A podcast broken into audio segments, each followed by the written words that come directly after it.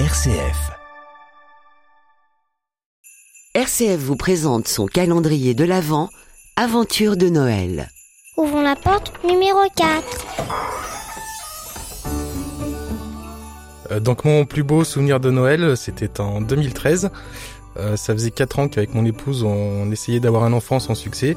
Et cette année-là, en fait, elle était euh, enfin enceinte. Donc on savait qu'on allait pouvoir passer des fêtes euh, vraiment très joyeuses avec l'excitation de ce qui allait arriver euh, en début d'année puisque le terme était prévu pour euh, mi-janvier. Euh, donc on a pu profiter du réveillon du 24 euh, tranquillement en famille. Pareil le lendemain à midi, on a vraiment profité de nos amis, nos cousins. Et puis en fin d'après-midi, on est rentré chez nous, on a été rejoint par un de nos amis les plus proches, qu'on avait désigné pour être le parrain de notre futur enfant. Et, euh, et on commence à profiter de la soirée tranquillement, euh, lorsqu'aux alentours de 17h, mon épouse a commencé à ressentir une contraction, ce qui est normal en fin de grossesse, donc on s'est pas trop inquiété, on a continué euh, tranquillement la soirée.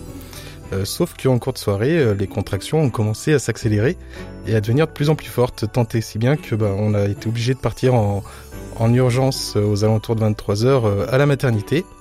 Euh, et quand on arrive à la maternité, alors il y a une image qui me reste, c'est euh, euh, six couples qui attendaient dans le couloir de la mat et la sage-femme à l'accueil qui annonce à l'une de ses collègues encore un bébé de Noël. Et en effet, le travail avait vraiment bien commencé.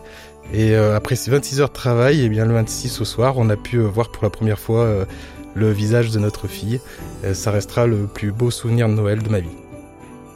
Aventure de Noël, un podcast RCF à retrouver sur l'application RCF et sur le site rcf.fr.